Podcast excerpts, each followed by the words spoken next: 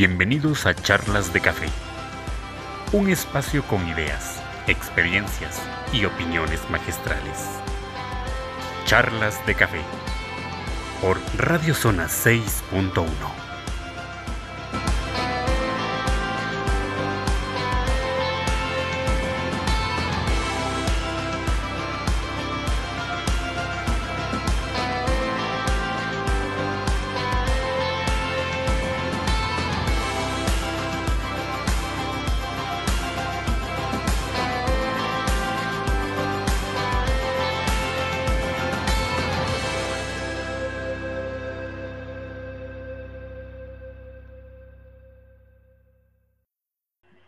Bienvenidos a Charlas de Café. Eh, retomamos las actividades de, que hemos estado comentando al respecto de, las, de unas cuestiones informales y un tanto más en confianza con compañeros docentes, directivos y maestros de la zona 61 de escuelas telesecundarias. En esta ocasión, como en todas las ocasiones, me acompañan mis compañeros. Hola, buenas tardes. Emilia García Reyes, asesor de la zona 61 telesecundarias. Buenas tardes, maestro Gerson, asesor de la zona 61. Bien, y bueno, habemos calendario, habemos mensaje, tenemos ya preparativos y se está cocinando el nuevo ciclo escolar 2020-2021 a distancia, de manera híbrida, con cuestiones tecnológicas, informáticas, en toda una, una revolución de la, que incluye la nueva normalidad. Para ello, vamos ahora a hablar y vamos a estar conversando con un compañero maestro de la zona, directivo comisionado, el maestro Oscar David Hernández Vera, quien trabaja en la localidad de San José de Abajo, en la Escuela Telesecundaria Benito Juárez. Maestro, buenas, buenas tardes. Buenas tardes, maestros. Este, es más que director, soy docente, siempre me ha gustado considerarme más docente que director, pero bueno, aquí estamos. Esperemos poder platicar muy amenamente y sobre todo que lo que hoy se platique tenga algo de provecho para quienes nos escuchan. Bienvenido, maestro Oscar. Gracias, gracias. De eso se trata, bienvenido. Muchas gracias. Bueno, y vamos a, entrar un poco en, tema, maestro, sobre lo, que significa los retos de, de, este, de este comienzo o lo que significa el, la cuestión técnica de la educación a distancia, de esta educación híbrida que ya se nos viene manejando, que de hecho creo que se está manoseando mucho en la cuestión de terminología o la cuestión semántica, pero no en la, no en lo, ¿cómo decirlo? En lo práctico, en lo, en, el actuar. ¿Qué, ¿Cómo ve esta situación? Como dices muy acertadamente, ¿no? Este, los las palabras que utilizan para definir la educación este, a veces no son un tanto acertadas, ¿no? Es un eufemismo más como cada, cada sexenio, cada cambio de gobierno, ¿no? O cada situación, como ahorita la pandemia. Este, sucede que la educación híbrida es semipresencial, eh, es un método educativo y nosotros no vamos a llevar nada semipresencial, todo va a ser en línea. Esto es eh, pues un reto bastante grande para todos los docentes porque la mayoría estamos acostumbrados a trabajar con la misma metodología que es presencial, este, estar frente a los estudiantes, tener interacción incluso entre compañeros de manera vivencial. Pero bueno, yo creo que esto nos abre una gama de oportunidades para crecer no solo como profesionistas, sino también como seres humanos. Eh, entender muchas cuestiones que van más allá de lo educativo. Eh, lo están manejando mucho, lo emocional, la vida saludable, este, son cosas que deberían de haber existido desde siempre en el sistema educativo de México o en cualquier sistema educativo, no solamente en el de nuestro país.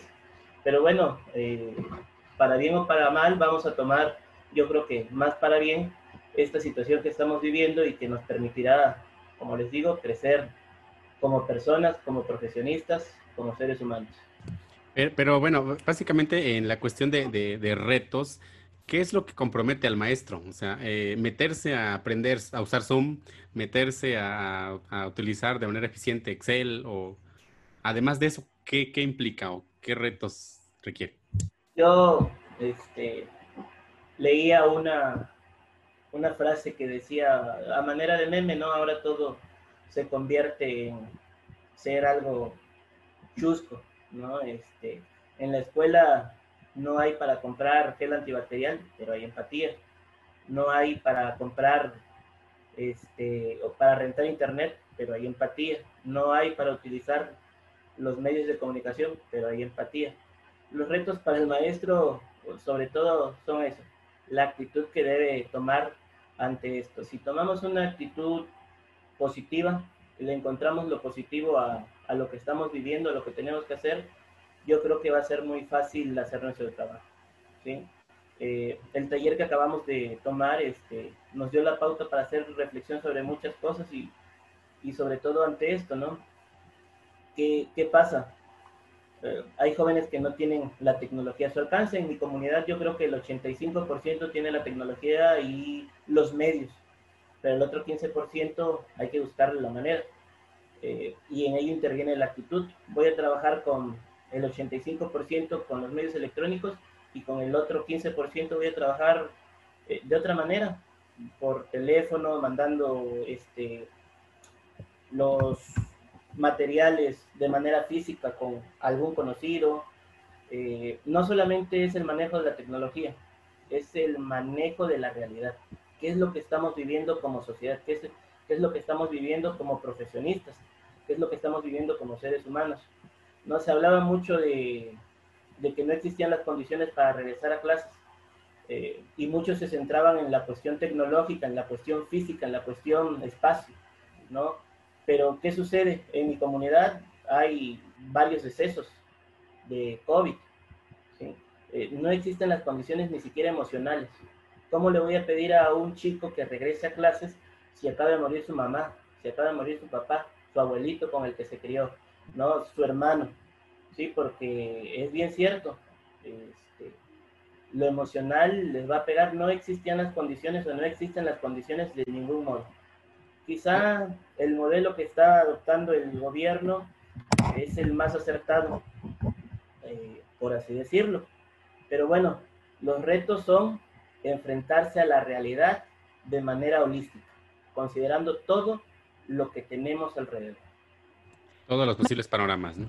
Maestro. Maestro Oscar, eh, escucho atentamente lo que dice y eh, el manejo de esas habilidades socioemocionales, por supuesto que afecta en el aprendizaje de los estudiantes, incluso en nosotros mismos.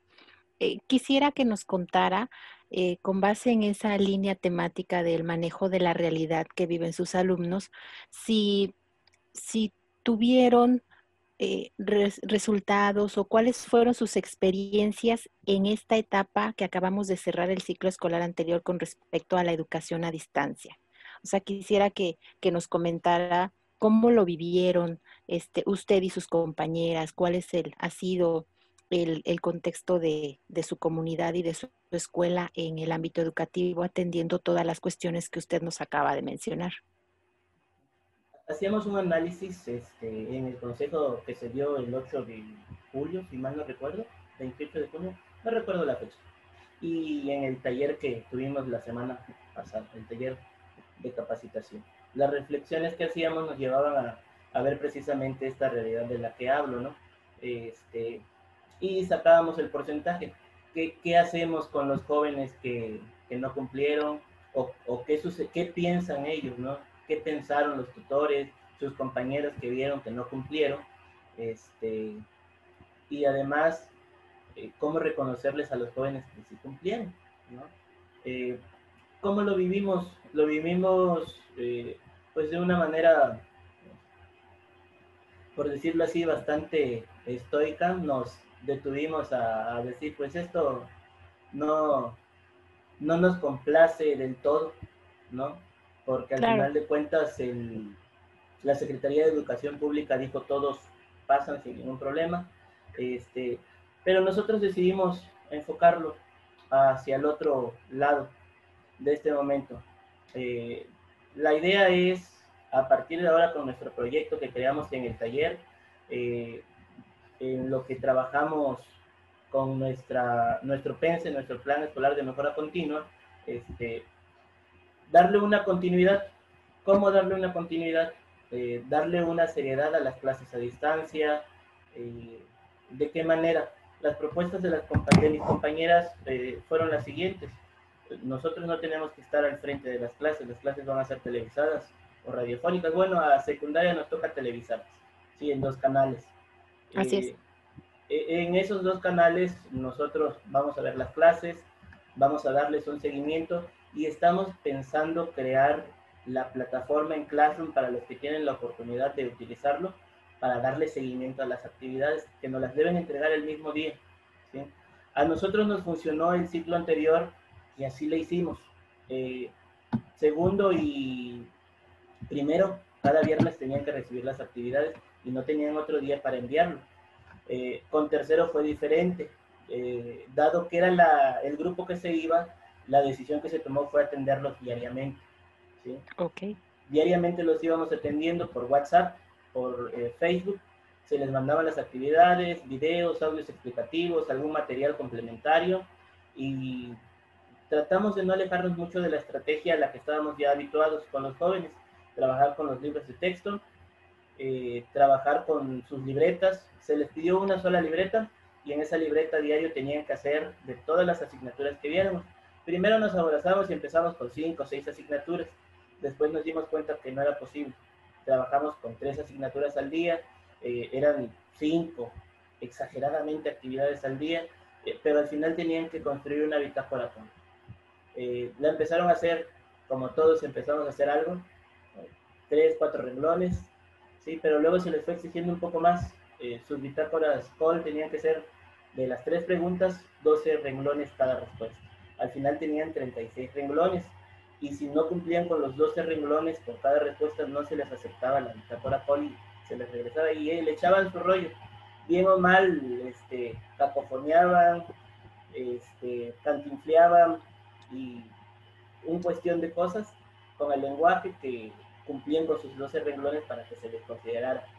Sucedió que las últimas semanas, este, empezaron a ver los enfermos de COVID, este, difuntos, y una semana este, en tercero suspendí tres días de clases porque falleció el papá de un estudiante. Este, incluso les dije que tómense el tiempo que consideren. El chiquillo este, ya no regresó hasta el último día este, de clases que fue. y eso también les ayudó como que a darse un respiro, ¿no? De una desgracia se dieron un respiro y sucedió que las últimas dos semanas comenzábamos con un audio. Este, quien no me mande el audio no le contamos las actividades del día. De qué era el audio, este, de que tenían que escribir su nombre en japonés y letras, ¿no? El, el, alfabeto japonés, cómo se deletrea su nombre en japonés y grabar cómo se deletreaba en japonés su nombre y lo tenían que enviar. Y les servía para para desestresarse un poco, ¿no? No empezamos con que, a ver, vamos a ver el teorema de Pitágoras, vamos a ver, este, no sé, las figuras retóricas, cuestiones así, ¿no? Ahora, eh, ahora maestro, ahora maestro, el, todos estos detalles que usted plantea, eh, pues tomemos en cuenta que también hay que considerarlos para realizar el programa escolar del, pues del, del, exacto, del, ciclo que viene. Eh, tomemos en cuenta que la que, que, el consejo técnico, la fase intensiva sirve para, para todo esto, ¿no? Para organizarse, para tomar todos esos detalles, para, eh, para realizar este y describir eh, metas, objetivos, acciones, eh, incluso hay que, una parte donde hay que rescatar el, programa del, ciclo pasado para poder realizar el, al final el, nuevo, ¿no? Pero sabes qué, pero sabes qué, Gerson, este, lo que nos cuenta el maestro Oscar es un referente de toda, de la experiencia que ya acumularon como centro de trabajo eh, para generar tomar decisiones. Exacto, exacto, para generar ese nuevo programa escolar de mejora continua, el cual eh, nos gustaría. Pero, pero perdón, e, e, ese programa de mejora continua, finalmente, a mi apreciación personal, y no sé el maestro Oscar si, si coincida, nunca se, nunca se ha aterrizado.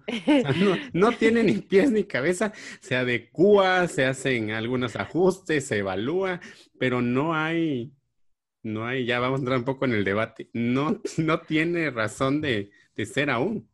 O sea, no tiene los, los, cimientos bien, bien. Ahora, a esto sucede, perdón, maestro Gerson, sucede antes de que, ah, lo escuchamos, lo escuchamos.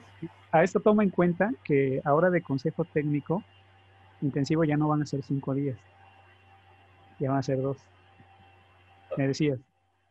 Ok, bueno, hay, hay dos cuestiones. La primera, este, tanto consejo técnico como ruta de mejora, como plan escolar de mejora continua, este, se han considerado por la mayoría como cuestiones administrativas. ¿Por qué? Porque en supervisión exigen entregar ciertos productos, porque jefatura quiere que grabemos un videíto para ver cómo estamos trabajando, porque subdirección de telesecundarias exige ciertas estadísticas, datos y cuestiones así, ¿no?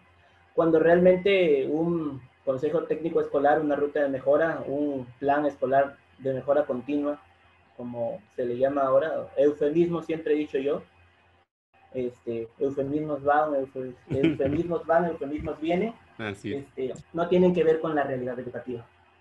¿Por qué? Porque la mayoría de las veces no existe una retroalimentación. Subdirección pide jefatura, jefatura pide supervisión, supervisión pide a las escuelas o a la dirección, dirección pide a los maestros, pero no hay nada de regreso. No existe nada de regreso y el meollo del asunto es ese. ¿Para qué sirve que hagamos esto? Maestro Oscar, ¿qué, le gustaría? Perdón, maestra Emilia. Adelante. Y, es una percepción este, generalizada, no creo que sea personal, porque yo lo he comentado con varios compañeros, no directores. Yo siempre me veo como docente, porque es mi función principal.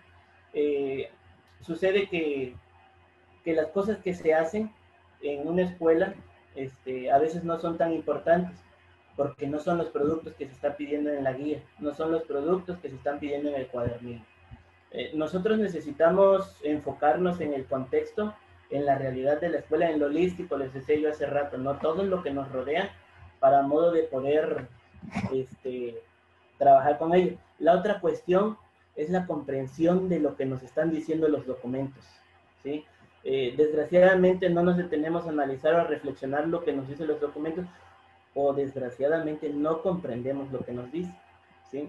Eh, pero, para eso también ya hay especialistas, youtubers, ¿no? Que nos hacen esa ah, explicación. Sí, sí, sí. Este, sucede que, este, bueno, ese también es otro problema. Nos dejamos llevar por lo que nos dicen, ¿no? Si... Exacto, sin analizar. Fulano de tal, por no decir soy docente, que siempre me he considerado docente, dice tal cosa, este, y nosotros no leemos, le creemos, ¿no? Todo lo que dice al aire. V de Sigmund dice esto, también le creemos, ¿no? este, pero desgraciadamente el aletargamiento de la comprensión lectora no nos permite avanzar en nuestro trabajo. Es una desgracia porque, este, y el maestro Gerson me va a disculpar, ¿no? Este, el documento no dice que es consejo técnico, este, intensivo lo que vamos a realizar en dos días. Es un consejo técnico extraordinario, que vamos a ocupar para organizar cómo vamos a trabajar el inicio del ciclo escolar, porque el calendario marca que el consejo técnico fase intensiva va, a ser una semana antes de que inicien clases presenciales, que van a ser hasta el 2022, yo creo. ¿Sí?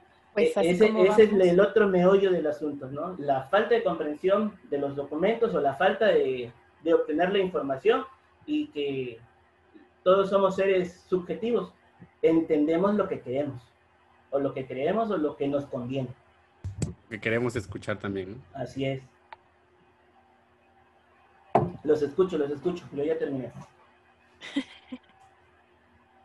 Ahora bien, eh, yo he tenido la, la oportunidad de, leer tu, programa, bueno, el programa de su centro de trabajo, y, y sí me queda, este, sí me queda una inquietud en cuanto a cómo le van a hacer para trabajar, eh, sobre todo para los niños que no tienen acceso a la tecnología.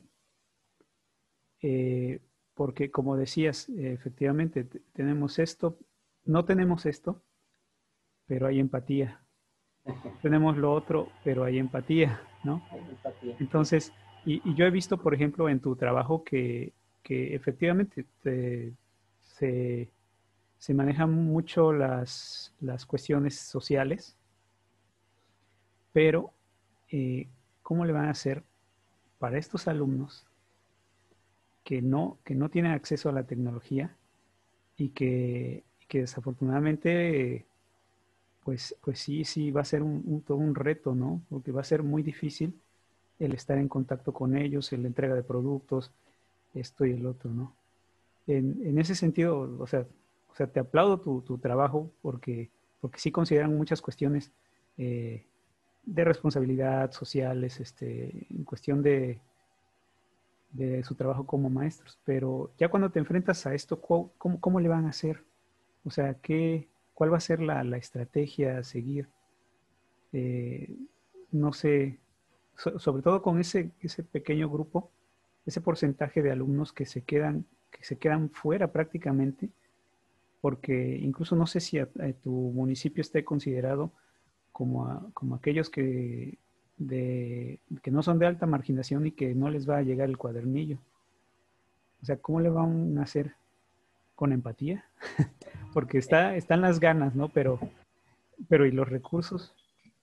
Son, son dos cosas que tenemos a nuestro favor. Dos cosas este, bastante, eh, ¿cómo podríamos decirle? ¿No? Este, que no tienen, no, tienen mayor este, cuestión, ¿no? Eh, la primera, la maestra Araceli tiene 12 años de estar en la comunidad. Yo acabo de cumplir 11 años de estar en la comunidad. Este, y la maestra Diana tiene aproximadamente 3, en septiembre cumple 3 años. Se podría decir 11 años, maestro, 11. Le aseguro que muchos de sus alumnos ya hasta se casaron. Y tienen hijos y soy su padrino. hijos. Y soy su padrino. Sí, sí, eso, ok. Eso ni dudarlo. 11 años. Qué bárbaros, qué bárbaros los dos. espérate, que va a decir que quiere cuadernillos, espérate. No, sucede que somos docentes de arraigo, por así decirlo, en la comunidad, aunque no lo quisiéramos, ¿verdad? Este, yo que más quisiera estar a 10 minutos de mi casa aquí. Todos, maestro, todos. Este, y eso, esa temporalidad de pertenencia en la comunidad. Le da ciertos beneficios. Nos permite tener ciertos privilegios con los mismos integrantes de la comunidad.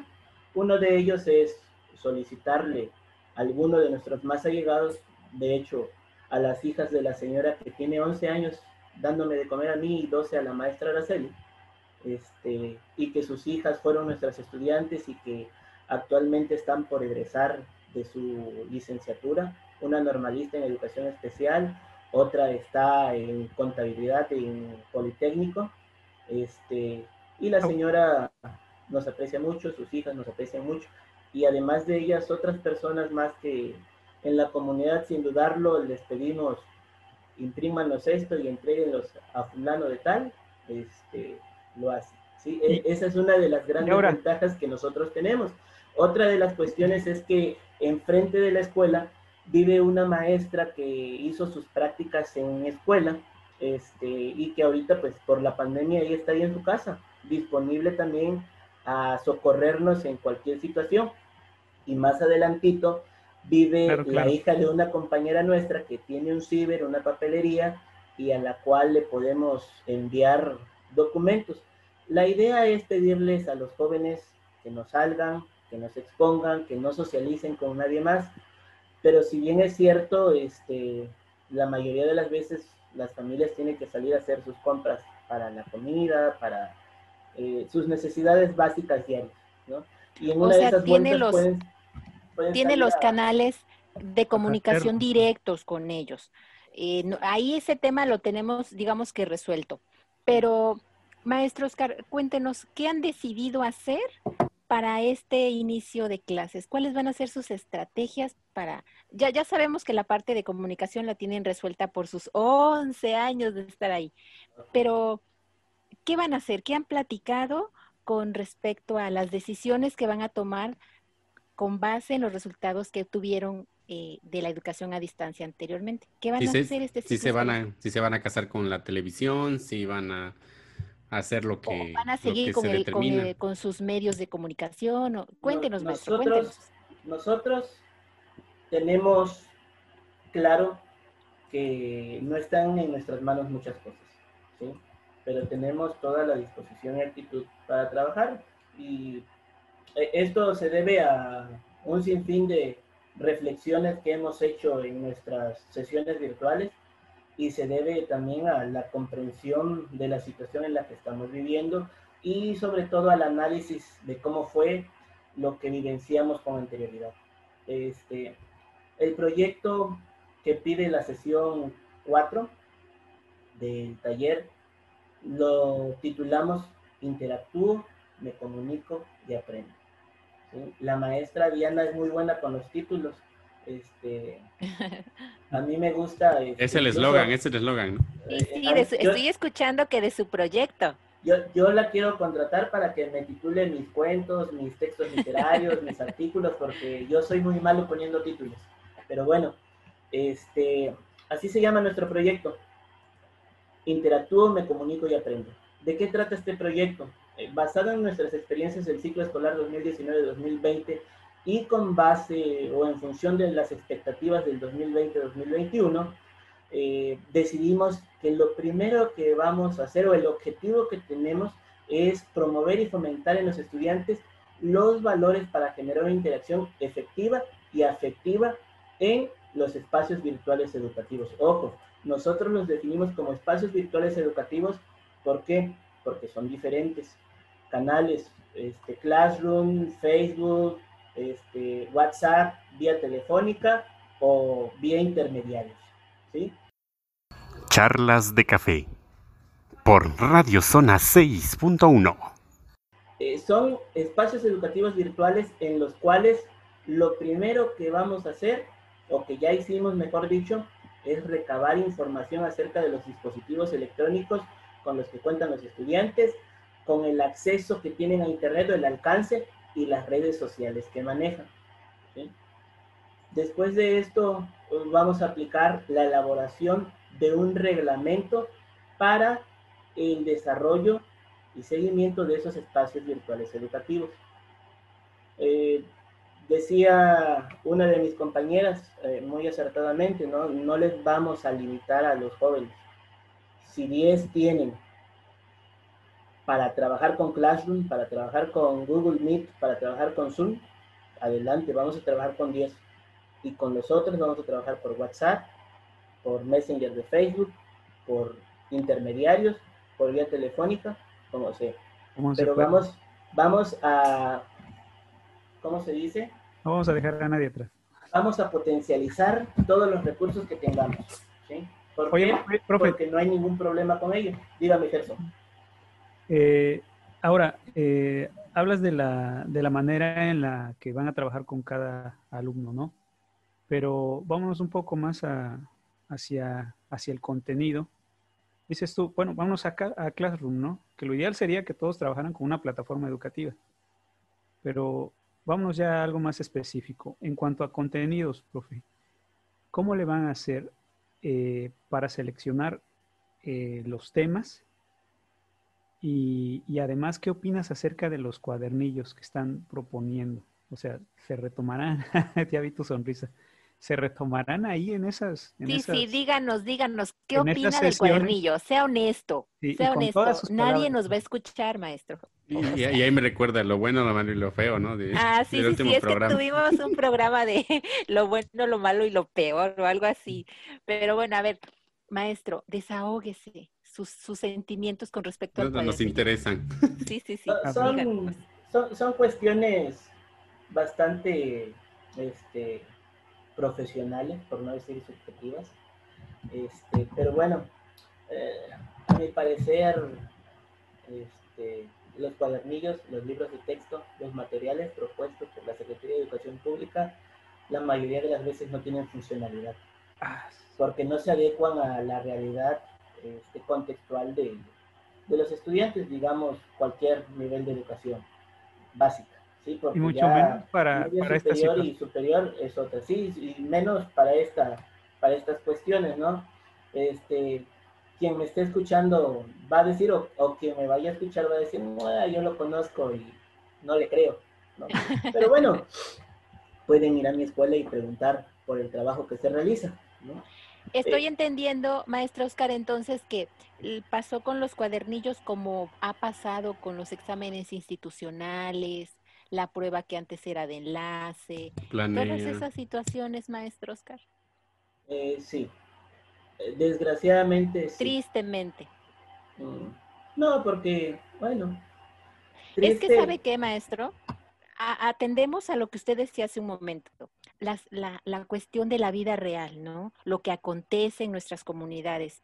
Aunque somos educación secundaria, nuestra modalidad tiene características muy particulares y muy específicas que las demás modalidades no. Y entonces, bueno, yo quiero justificar o entender la existencia de ese cuadernillo como algo general, como algo al vapor, como algo de, pues les mando esto mínimo.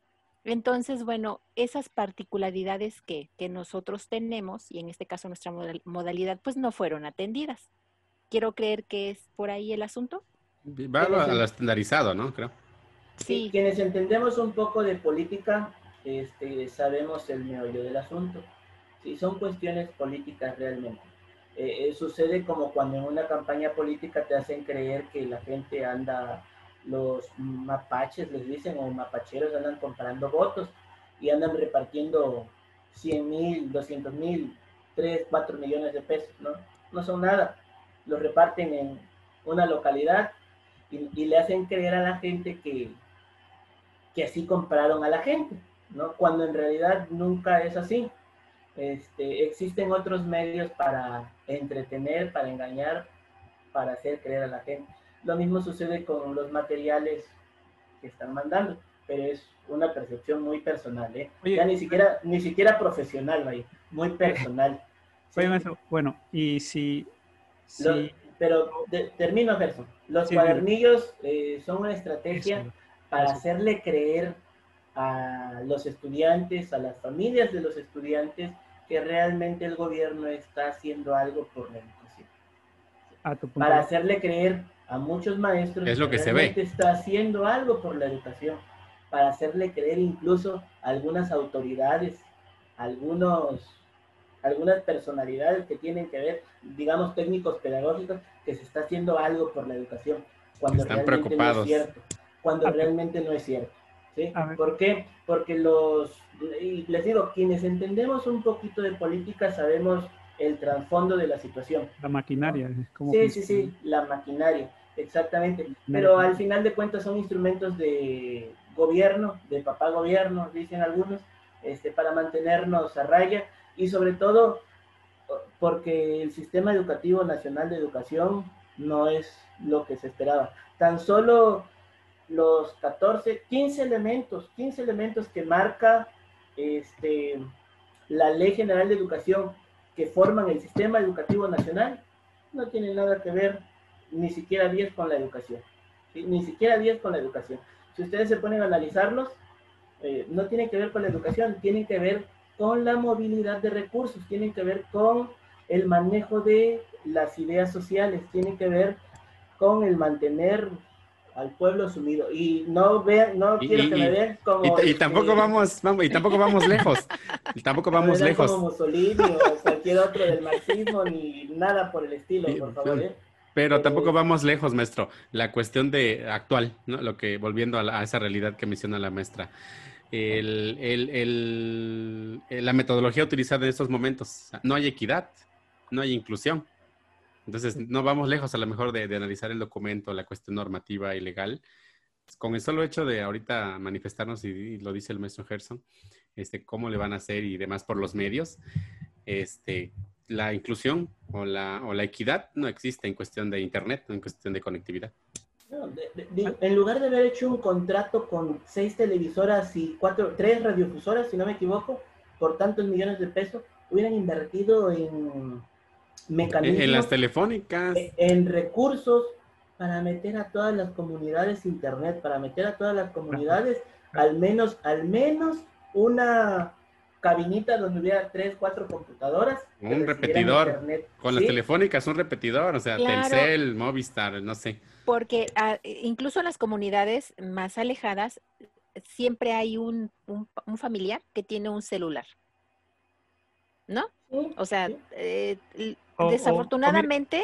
O, decía la maestra, una directora decía, en las comunidades existen los megáfonos, ¿no? Donde te anuncian o, ah, la, o, decía otra, anda. La este, bocina parlante. Anda la, bocina parlante. anunciando por toda la comunidad, ¿no? Existen muchos medios.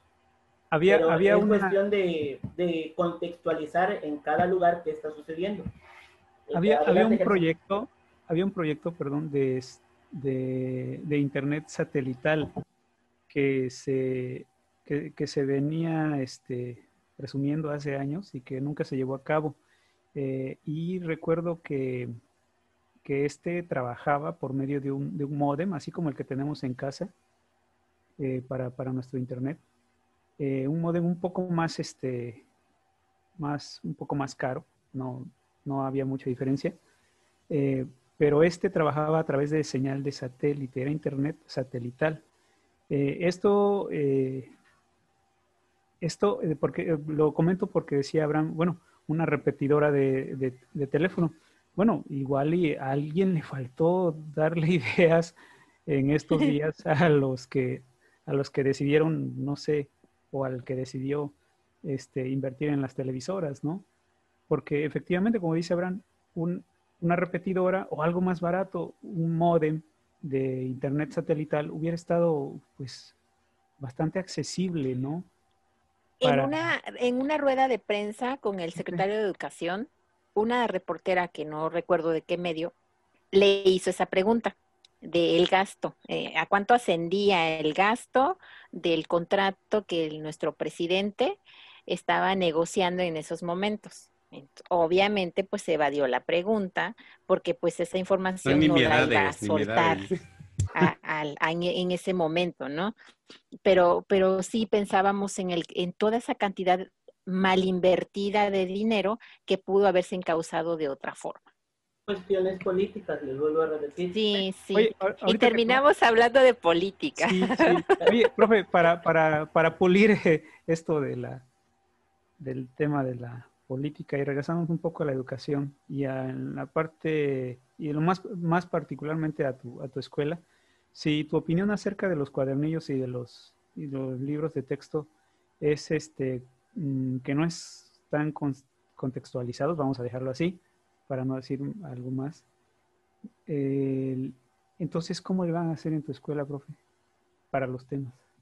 Eh, ahorita vamos a seguir las indicaciones oficiales. Eh, déjeme decirle este, aunque no me guste, la mayoría de las veces. No es un renegado, se lo está ah, aclarando. Eso iba a decir, no es un renegado. O sea, no es un desertor de la ley, o sea, sí la aunque, cata. Aunque no me guste, sigo indicaciones oficiales. Sí, reniego de ellas, este, hago mis reflexiones, diserto en mi casa y me escucha mi perro todas las noches diciendo que son puras, este, este, no sé, falacias y sandeces, pero bueno, vapor. sí, este, vamos a seguir las indicaciones, pero vamos a anexarle algo de nuestra parte. Les decía, yo, hace, les decía yo hace un rato, los la indicación de nuestro supervisor acertadamente fue que todos los maestros tenemos que ver las clases televisadas y es un acuerdo que tomamos y que vamos a consolidar el 17 y el 18 de agosto, que según eh, nuestra zona este, es consejo técnico intensivo. ¿sí? Vamos a trabajar y vamos a tomar los acuerdos. Ya ayer más o menos este, vislumbramos cuáles van a ser. Vamos a ver las clases televisadas, vamos a ver cuáles son las actividades, eh, vamos a resolver las actividades, vamos a ver este, cuál es la temática, cuál es el contenido, incluso si encontramos el aprendizaje esperado, que va a ser difícil que lo manejen, pero bueno, este, y les vamos a dar este, un horario definido. Mi propuesta, este, que no le he platicado con mis compañeros, que la voy a escuchar aquí en este medio, es Charlas de café. La exclusiva. Sí, sí, sí. la- Tenemos la exclusiva. exclusiva de Va- San José de Abajo. Y ni siquiera el personal docente que trabaja ahí la sabe. Eso me agrada. Mi, mi ¿qué vas a propuesta va a ser las 18 horas de todos los días. ¿Por qué? Porque parte de nuestro proyecto es generar un reglamento en el que se, para darle la formal- formalidad y sobre todo para que eh, cumple dos propósitos. Una, que vean que estamos trabajando. Dos, que se sientan comprometidos con lo que tienen que hacer.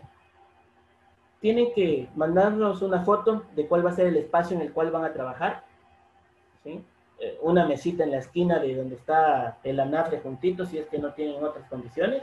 eh, junto al donde duerme el perro en el traspatio de la casa, qué sé yo, ¿no? Pero una foto donde se van a sentar todos los días, esas dos horas de clases, a realizar sus actividades.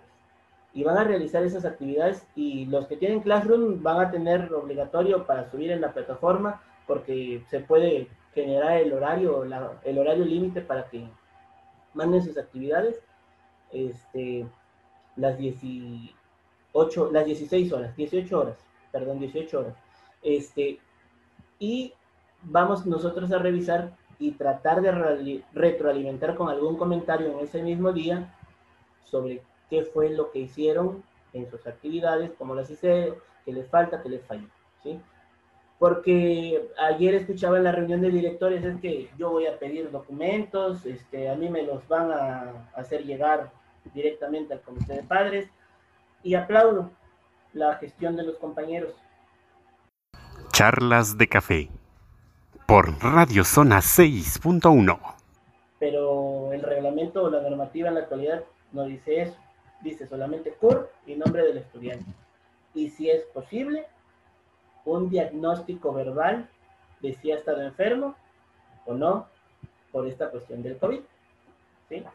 Este, nosotros hicimos nuestro formulario Google, ya lo mandamos desde ayer que empezaron las inscripciones, no nos adelantamos, somos respetuosos de las indicaciones, como lo dije hace un momento. Este, y vamos teniendo ya estudiantes de primero, de segundo y de tercero este, registrados.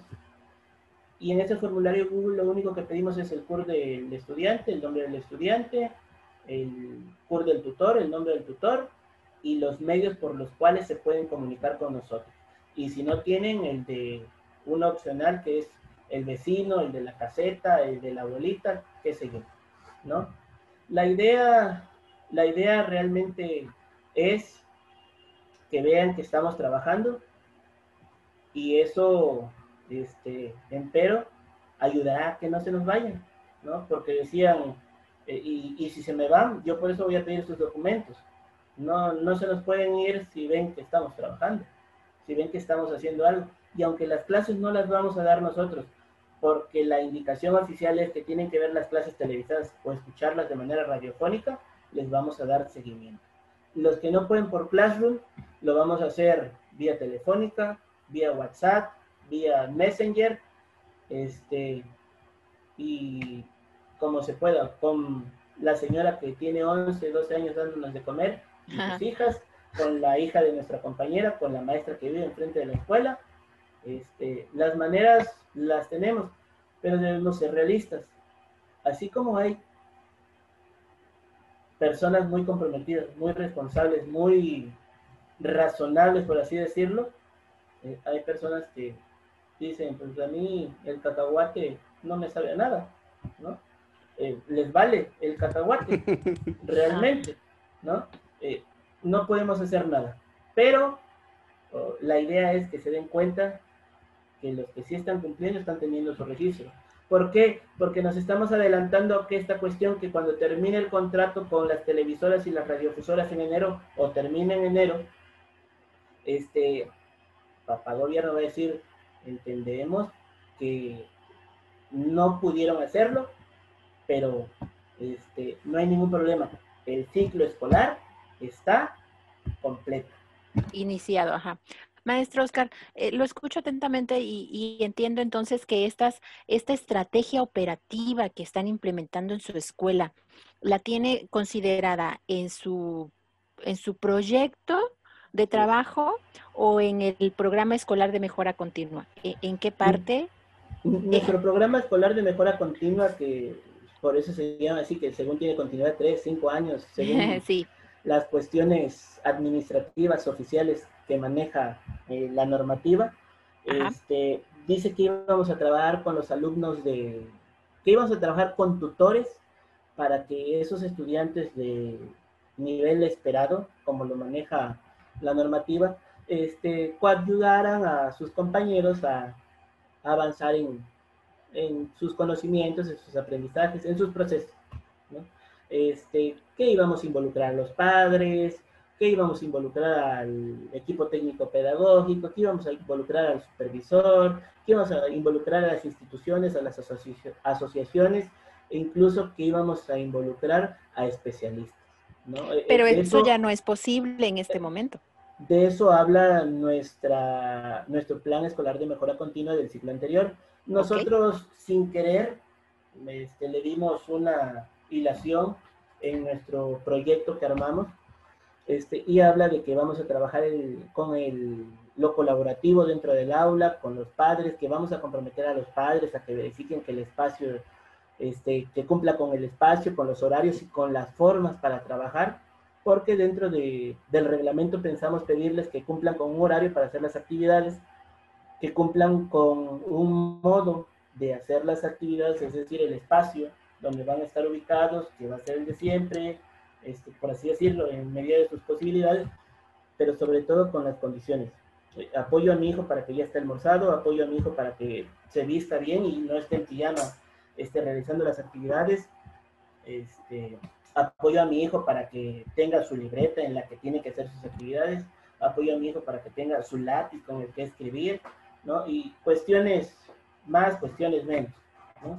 E, esa es la idea de nuestro proyecto y nosotros le encontramos relación a nuestro plan, a nuestro pense, este, porque tiene que ver también con lo social, decía el maestro Gerson, con lo emocional, con, con la actitud sobre todo de, de estar estudiando y de sentir, de pensar, de creer que el estudio es algo benéfico para ellos.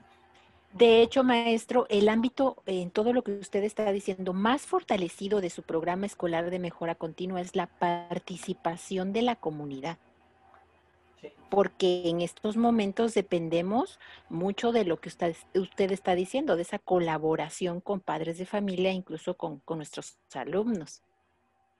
Bien o mal, yo creo que es lo que más funciona dentro de cualquier comunidad, no nada más la educativa. ¿no? sino con los vecinos, con la familia, con los cuates de parranda. Lo que más funciona es el trabajo colaborativo. ¿sí? Tener, tener clara la función de lo que debe hacer uno, lo que le corresponde al otro y el beneficio que van a tener todos en conjunto. Oye, maestro. maestro. Adelante, Gerson. Sí, gracias. Oye, maestro Oscar, y bueno, oyéndonos a la parte empática que tú mencionaste al principio, eh, yo, yo, me trato de poner en, varias situaciones ¿no? que se pueden presentar en, en, los hogares con esto de la educación a la distancia, ¿no? Y, y me pongo en, el, en lugar del, del, papá, por ejemplo, que, que solo tiene el celular en, en casa y que tiene que pagar una, una recarga de 100 pesos, por ejemplo, y que tenga, no sé, ¿qué te, qué te gusta? Tres hijos, dos en primaria y uno en secundaria, ¿no? Eh, y que le tenga que prestar el celular, ¿no? A, su, a sus hijos, ¿no? Y, e los turnando. O sea, no sé, a mí se me hace como, tal vez, este, hasta algo muy, muy eh, muy, muy poco equitativo, ¿no? O sea, esto es como para el que pueda, ¿no? No es tanto el que quiera, porque el pues, querer, pues puede haber muchos, ¿no? Pero el que pueda, o sea, ¿no, ¿no te parece como que nos quedamos ahí un poco? Ahorita que mencionabas precisamente lo de la plataforma y el celular, todo esto, ¿no te parece un poco injusto esto? ¿O, cuál es tu opinión personal acerca de este rollo de que a, a final de cuentas a muchos, aunque tengan acceso a un celular, sea prestado o lo que sea, tengan saldo o no, a muchos Yo- los, los va a Yo lo decía a... al principio, Ajá. ¿no? Pe- perdón, Gerson. Yo lo decía, lo decía al principio y creo lo he repetido varias veces a lo largo de la charla. Este, charla de café o tardes de café, o ¿cómo se llama? Charlas de café. Charlas de café. ¿Qué pasó, maestro Oscar? ¿Qué pasó? Más Charlas respeto, de más respeto café, para el programa. Más respeto. Charlas de café en radio 6.1. Ok. Este, en el transcurso de la charla con café o de café, este, Me encanta. yo lo he repetido varias veces, ¿no? Este, y lo hace rato hacía la disertación que son cuestiones políticas, ¿no? Este, no se fijan realmente en Pero, Lo pero dejando, dejando un Lo- poco... lo holístico. Lo, lo que yo pienso, Gerson, es que, y lo dije a- en un principio, este, cuando se me empezaba a cuestionar sobre esta situación, tiene que ver con la actitud y los privilegios que como personas o como profesionales tenemos, ¿no? Este, sabemos que no hay ningún inconveniente. Yo fui a mi comunidad, si no me equivoco, el 10 de junio, este, después de que acabaron las clases este, a distancia, Ajá. para darle un poquito de formalidad al trabajo que hacían mis estudiantes de tercero, porque eran los que ya se iban y que les digo que a ellos los atendí de manera diaria, este, precisamente por esta cuestión, considerando que ellos ya se iban y que pues, ya no iban a estar en la escuela. Fui el 10 de junio este, y cité a uno por uno para que me fueran entregando su libreta, mi carpeta de evidencias, como lo pedía este, la parte oficial fue una libreta, una libreta para todas las asignaturas por día, le tenían que poner la fecha y al final su bitácora con. Y por horarios lo cité, y la verdad lo único que hice fue firmarles y sellarles, porque ya me habían enviado diariamente sus, sus evidencias, este, no hice otra cosa, porque si no, no hubiera terminado.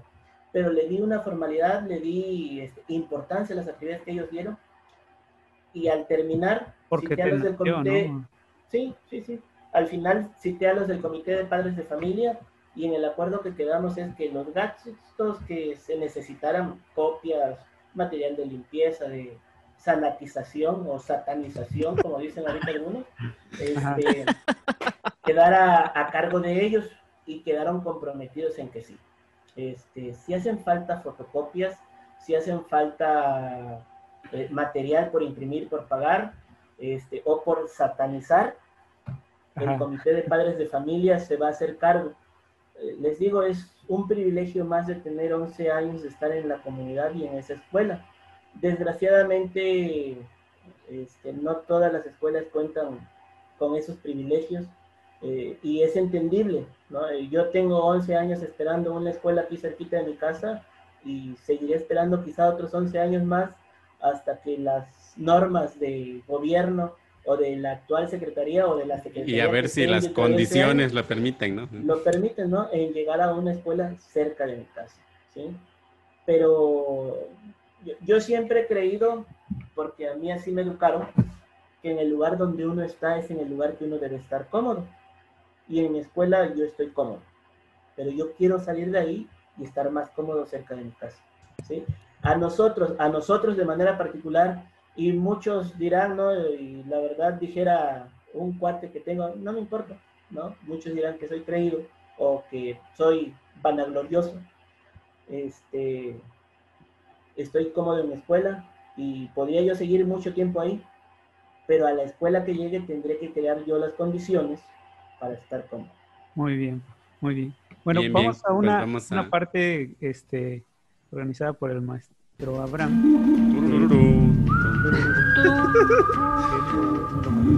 Bien, este, vamos a, a la sección de lo bueno, lo malo, lo malo y lo feo, lo bueno, lo malo y lo peor, en donde le vamos a hacer una serie de, mencionar una serie de preceptos. Usted va a decir así, grosso modo, bueno, es bueno, es malo o es lo, lo peor.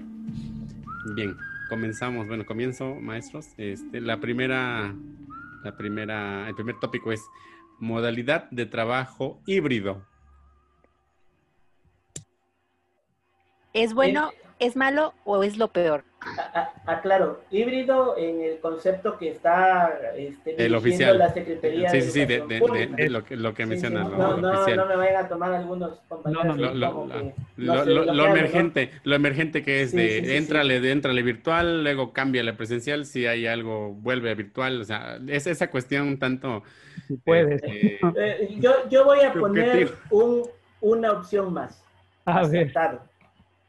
En Acertado. estos momentos, acertado. Oh, Ah, ok. Bueno, usted va a ser de respuesta múltiple. Entonces va a ser aceptado, bueno, malo y lo peor. No, no dije aceptado de aceptar. Dije acertado de Ah. acertar. Ah, ah, ok, ok. Acertado. Acertado. No, eh, está haciendo lo más conveniente en este momento. ¿sí? Y, y yo creo que está considerando muchos factores. La situación este, presencial de los maestros, la situación emocional de las familias y la cuestión física de los recursos. Yo así lo considero. Es acertado desde ese punto de vista educativo. Correcto. Ok. Vámonos a algo administrativo. ¿Qué opinas, profe? Las inscripciones, bueno, malo o peor para este ciclo? O acertado. O acertado. Sí, sí, sí. Él puso su respuesta. Pongo otra. Sin Ah. razón. Sin, sin razón. Sin razón. Ah, Sin razón. ¿Sí? ¿Por Vamos cinco Lo- entonces. Lo explico, sin A ver. razón, porque de manera administrativa este, tenemos que cumplir con un sinfín de requerimientos, ¿no? A- acabo de leer ahorita que estaba con ustedes este, una cuestión que en una escuela están pidiendo todos los documentos en físico y aparte la misma escuela se está metiendo en un problema porque está pidiendo la cuota de inscripción. Sí, este, yo estoy pidiendo la cuota de inscripción y los que me escuchen van a decir, pues ya me delaté, ¿no? pero no lo estoy haciendo directamente yo, lo está haciendo el comité de padres y ya de manera muy verbal los dirigí a que hicieran ellos. Y los padres que me preguntan que se están inscribiendo conmigo, yo les digo, yo no me encargo de eso, se encarga el comité y ellos tomaron el acuerdo y la señora fulana de tal es de eso.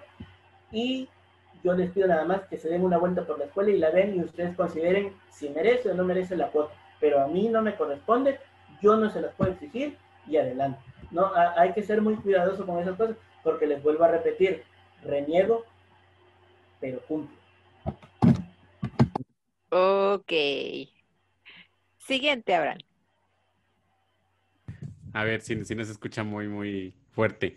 Calendario escolar a modo. Soy daltónico, tengo un problema con la vista, soy daltónico. No, no veo los colores, La- bueno, no veo las tonalidades, ¿sí? Este, es una desgracia para mí, ¿no? Los demás le pueden hacer como quieran, este, pero soy daltónico, no entiendo el calendario escolar, este, le pedí a mi esposa que me lo leyera y ya cuando me lo leyó, este, me reí un poquito, este, pero bueno, hasta que iniciemos Entonces, clases presenciales, hasta que iniciemos clases presenciales podemos definir ese calendario escolar. Una semana antes, consejo técnico, el fin de semana antes, limpieza, este, y antes de que el semáforo esté en verde, muchísimas cosas más que tenemos que hacer. Mientras, este, me parece divertido. Hombre, ya agregó otra, una sexta Divertido. opción. Ok. A ver, vamos con la siguiente. Diagnóstico escolar. Esencial. Este, ¿Era bueno, malo o qué? Lo peor, Pues, Pero usted agregó- acertado y luego agregó divertido. Bueno, bueno, diagnóstico escolar es bueno. Sí, es Bueno, la base de, del trabajo pedagógico, la base del trabajo profesional docente para poder realizar lo necesario y cumplir con lo posible, no con lo que marcan los documentos, no con lo posible. Pero sí, es bueno, esencial. ok. Correcto. Ah, Siguiente. Ahora, con la característica de, de sus alumnos y de la comunidad, hablaremos de la conectividad estudiantil. Lo bueno, lo malo, lo peor. Mm, Es Buena. Buena. Buena, la dejamos en buena. Sí, Bueno, es, es buena porque este, yo he tenido que decirle incluso a ex estudiantes que los voy a eliminar del grupo de Facebook de la escuela, que los voy a eliminar de mi Facebook personal, este, porque yo sí este, a, mis, a mis estudiantes les doy mi Facebook personal, no tengo ningún inconveniente porque no publico cosas que no tienen que ver con mi vida personal. Este, pero sí he tenido que decirles que los voy a bloquear, los voy a eliminar porque publican cosas que no tienen que ver con los valores que la escuela trata de promover. No digamos este, yo, ¿no? Porque una cosa es mi vida profesional y otra cosa es mi vida personal. Este, pero la conectividad es, es buena en medida de las cuestiones educativas y comunicativas. Ok. Bueno, pues creo que vamos ya finalizando porque ya nos extendimos. Este ya es, ter- ya es este foro, manifiestos con café. Ya va a ser una hora ya. Una hora.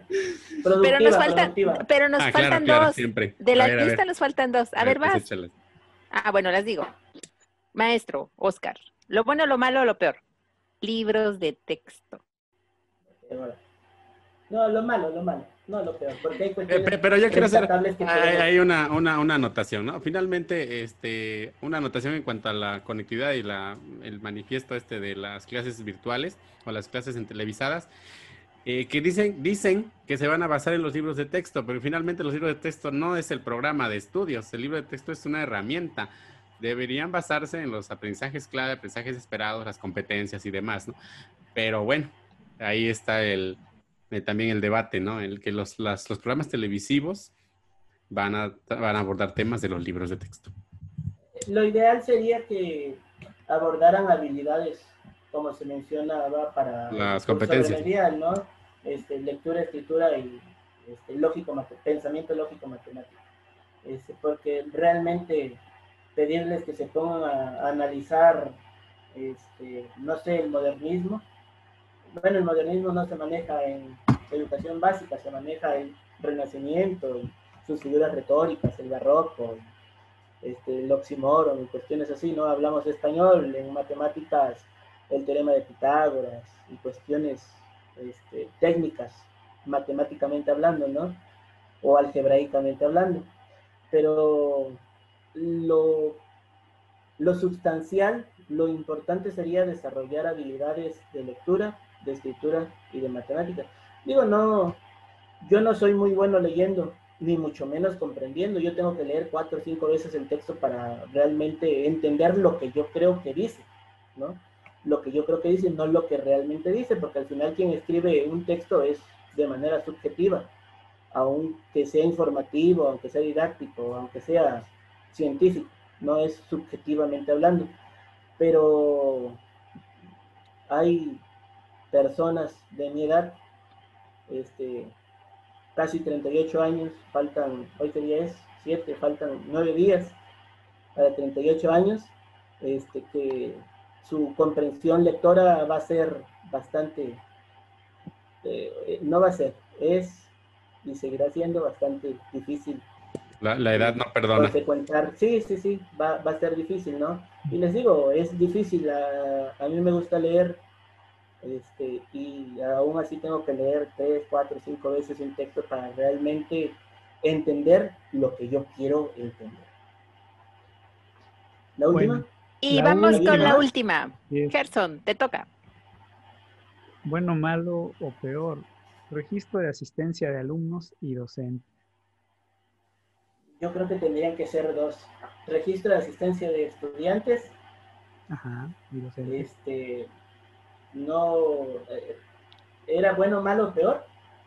Ajá. sí, bueno, por, por aquello de la acreditación y luego que cambian todo también a, a gusto y demás, ¿no? No, pero también recuerde que dijeron que iba a haber una plataforma para hacer ese registro, que temporalmente iba a ser como en borrador. Así, de ese tema estamos hablando. Así, ¿es bueno, es malo o es lo peor? Es bueno. Ok. Es ¿Y del Eh, registro de asistencia de los docentes? De de Fone. Excelente, vaya. Ah, de- Ah, de FONE, no, cuestiones administrativas no, no Es que yo creo que que ese registro maestro tiene ese tinte. Yo creo que va ahí, podría ser el de la de, de llevar un registro de sí, sí está, no está y demás. Eh, Porque un- bueno, un- no vamos a sacar a colación aquí en este momento, pero en el estado han pasado varias situaciones con compañeros docentes. Pero el secretario de Educación lo dijo hace dos días. FONE no tiene ninguna queja y tiene un registro muy claro de todo lo que sucede con los maestros a nivel federal. Pero bueno, eh, yo Qué considero, y, y- y lo volteo un poquito, decía hace rato, ¿no? La intención de que llevemos un registro no tanto de que si asisten o no asisten los estudiantes, sino de que cumplan con las actividades de manera diaria, es darle una formalidad al trabajo que estamos haciendo, pero sobre todo este, una aprehensión a nuestra escuela. Están trabajando en nuestra escuela, están trabajando con nuestras normas y están trabajando para permanecer en nuestra escuela. Sí, Pero, e- pero, es pero idea. también lo que acaba de decir es muy importante y que también aplica a los maestros. Ojo ahí. Yo con mis maestras no tengo ningún problema, ¿eh? Se presentan y cumplen. No sé, Bueno, es que estamos hablando de... de manera general. Ajá, Sí, de manera general. O pero sea, ¿qué es- opina de esa actividad? pe- Pero ahorita se presentan y cumplen. Ahorita es que se presenten, pero que cumplan. De- primero deben considerar dos cosas. Este, deben tener las condiciones eh, este, físicas, físicas para hacerlo. eh, y la segunda, las cuestiones emocionales. ¿sí? Este, yo lo platicaba con varios compañeros y decía, no, yo en mi casa tengo la oportunidad, eh, para bien o para mal, de tener el espacio donde estar platicando con ustedes, ¿no? Este, incluso yo dije, me voy al cuarto de juegos de mi hijo, es a donde no va a entrar hoy, este, porque le pedí que no entrara, y, y aquí estoy sin ningún problema, ¿no? Pero este, mi casa tiene el espacio para que yo pueda estar aquí tranquilamente, ¿no? Habrá quien de manera suazoria no se organizó en la vida por alguna mala decisión, este, y no tiene el espacio para, para ubicarse y llevar a cabo una sesión de este tipo, ya sea para una charla con café o para una clase eh, a distancia o para generar un espacio virtual educativo. Pero también existen las condiciones formales de actitud, ¿no? Este, si yo a mi hijo le digo, no te atravieses por este espacio, no te atravieses, ¿no? Si tengo cuatro o cinco hijos, este, también les puedo indicar, por favor, voy a estar dos horas en clases a distancia, dos, este, dos horas voy a estar, por favor, no te atravieses por aquí. Yo creo que es muy importante. Tiene que ver con la formación, tiene que ver con la actitud y tiene que ver con el profesionalismo. Correcto. Bien, pues hemos eh, llegado a- al final de esta charla. Muchas gracias, maestro Oscar, por, por habernos compartido esas experiencias, esos puntos de vista que, que sí serán valorados, atesorados y finalmente pues son propuestas e ideas que pueden servir a otro en otros contextos. Maestros. Pues, maestro Oscar, muchas gracias por primero dejarnos entrar a su, a su espacio privado, a su casa. Gracias por compartirnos las, pues, las experiencias, las formas de trabajo, las anécdotas de su escuela. Eh, este espacio es justamente para ello, para compartir y para que los, los demás, los radioescuchas, pues si hay algo que les pueda servir o ayudar en, en la función, pues bueno, es, es la idea. Le agradezco mucho que esté hoy en esta tarde con nosotros y bueno, esperemos volverlo a tener con algún otro tema en este espacio. Literatura me gustaría. Mm, Correcto, Perfecto. ya estamos. Ok. Yo les quiero agregar, bueno, no sé si el maestro Gerson iba a hablar, pero Y de, de igualmente este, agradecerte, maestro. Eh, este, este espacio también sirve para, para ver eh, eh, cómo es tu, forma de pensar, ¿no? Porque a veces como maestros es- tenemos este, ese estigma, ¿no? Que eres, eres maestro y solo debes este, realizar ciertas funciones, ¿no? Entonces este espacio también es para externar eso, ¿no? Tu forma de pensar como, pues en este caso, crítico y, y analítico acerca de otros temas, incluso de política, ¿no? Como, lo, como tú bien lo abordaste. contestatario, dijera Mafalda. Pero bueno, yo les agradezco a ustedes este, eh, yo le decía ayer al maestro Abraham cuando en la reunión de directores dijo que iban a invitar a todos en los que a todos los directores, todos los maestros, este, yo me imaginé cuando me invitaron, dije, ah, me van a invitar y yo voy a hablar de lectura, apreciación literaria, este, del fomento y promoción de la lectura, pero bueno, este, es algo que a mí me gusta, es algo que a mí me apasiona, este, y es algo que he tratado de transmitir a, a las personas que están cercanas a mí, este, porque realmente creo que es algo que puede cambiar el mundo. Yo les quiero agradecer a ustedes este, por la invitación, les quiero agradecer por el espacio, pero sobre todo les quiero agradecer por esta actitud que han mostrado este, con este tipo de trabajo, eh, porque veo un cambio actitudinal, profesional en ustedes, este, y me agrada mucho que sirva para que los compañeros crezcan. Yo siempre he dicho que debemos promover que la actitud profesional eh, sea la que se fomente, la que crezca, para modo de que podamos ser mejores profesionistas. Y siempre he creído, porque a mí así me educaron, que la educación es lo único que tenemos, la única herencia que nos deja y lo único que nos puede hacer crecer como seres humanos. Correcto, correcto, maestro. Muchas gracias. Bien, y bueno, eh, en resumidas cuentas, este, me gustaría que finalizáramos con esta reflexión al respecto de las decisiones que se toman con la, con la estrategia que propone la CEP que ojalá se logre preservar la salud de todos los involucrados, de, todos los actores, maestros, alumnos, padres familia y demás. Y bueno, se eleve la posibilidad de detener la pandemia. Bueno, también que se ahorre la posibilidad de también derramar lágrimas y dolor, como usted bien lo mencionó al inicio de, la charla.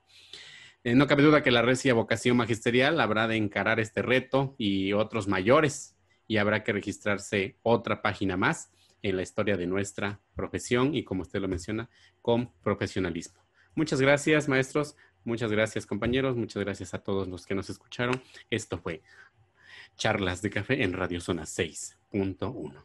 Hasta la próxima.